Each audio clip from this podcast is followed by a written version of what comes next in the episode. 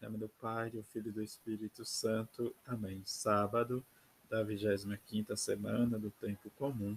Evangelho de, de Lucas, capítulo 9, versículo de 43 a 45. Naquele tempo, todos estavam admirados com todas as coisas que Jesus fazia. Então Jesus disse a seus discípulos: Prestai bem atenção às palavras que eu vou dizer o filho do homem vai ser entregue nas mãos dos homens, mas os discípulos não compreendiam o que Jesus dizia. O sentido lhes ficava escondido, de modo que não podiam entender. Aí e eles tinham medo de fazer perguntas sobre o assunto. Palavra da salvação, glória a vós, Senhor. Neste evangelho em que Jesus anuncia a sua morte e morte, morte de cruz, como nós sabemos, mas a cruz.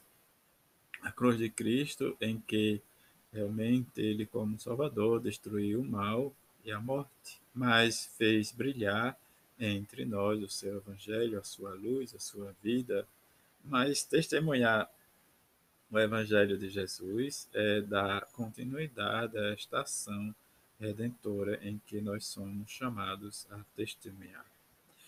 Testemunhar com o ensinamento e com o Evangelho de Jesus, em que às vezes nós esquecemos os nossos pecados, esquecemos de pedir a cura das nossas enfermidades e perdão dos nossos pecados. Mas, para termos uma reintegração social, né, diante dos nossos, precisamos pedir perdão, mas o perdão é quando a minha consciência acusa que eu pequei, e se minha consciência não acusa, como eu vou entender o que Jesus diz para mim? É preciso que realmente eu viva o, a passagem da cruz, mas como Lucas nos diz, os discípulos não compreendiam o que Jesus dizia. Mas como entender que Jesus é preciso realmente ser entregue na mão dos homens para ser crucificado? A cruz é escândalo, como nos diz São Paulo, para os judeus, e se é escândalo, nos diz tanto para os judeus como né, diz para os, os gregos e vai outras situações em que Paulo vai fazendo seus complementos, mas os discípulos não entendiam e não tinham a coragem de perguntar a Jesus realmente o motivo ou realmente como viver o mistério da cruz. Mas entender Jesus é preciso entrar em oração. Rezar compete a mim, como discípulo dele, fazer a minha experiência no deserto. O deserto nos faz medo porque pensamos que no deserto é a ausência de Deus. Mas Deus se manifesta no silêncio. O que nós não vivenciamos no nosso dia a dia é a nossa sese ou o meu sacrifício para com o outro, rezar pela convenção do outro. Às vezes em, em nossa vida temos talvez preguiça de rezar pela conversão dos pecadores, e se temos talvez isso porque nós agimos egoístamente, não temos coragem de perguntar a Jesus porque nós não enfrentamos a nossa cruz e ainda de não enfrentar, ainda colocamos peso na cruz do outro. Entendeu que Jesus diz?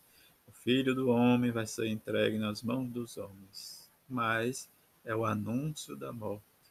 Aquilo que Pedro diz para Jesus, ou o que Jesus, Pedro diz para Jesus, realmente, Senhor, afasta-se deste. Né? Diz Jesus vai dizer, Pedro, você não está pensando como né, um pensamento de Deus, mas está pensando igual aos homens, né, o medo da cruz.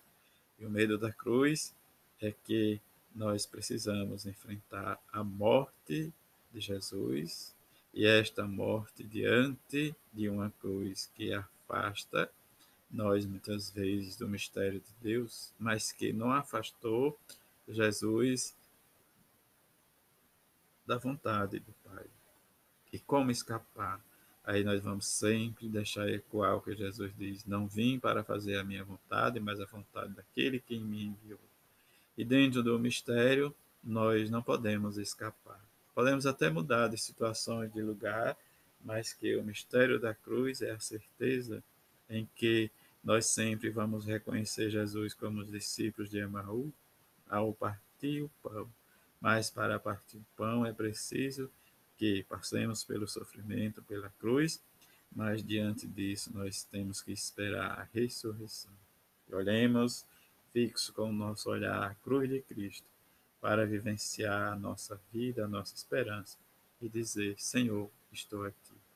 Que a bem-aventurada Virgem Maria, neste dia em que nós celebramos sua memória, nós possamos ter a liberdade de filhos e sempre dizer: Ó oh, mãezinha, eu sou a coisa que mais tem valor para ti, mas me ajuda para que eu possa superar os meus sentimentos de maldade, meu sentimento de egoísmo, meu sentimento de maldade, para que realmente eu possa testemunhar o Evangelho de Jesus e dizer: Tu és o Cristo, como o Evangelho de ontem, o Cristo de Deus, aquele que veio para me salvar. Que a Mãe de Jesus, a bem-aventurada Virgem Maria e São José, nos alegre neste sábado, para que possamos começar a nossa vida e sempre nos colocar na Sua presença para entendermos o plano do reino de seu Filho Jesus. A todos um feliz sábado, fique em paz.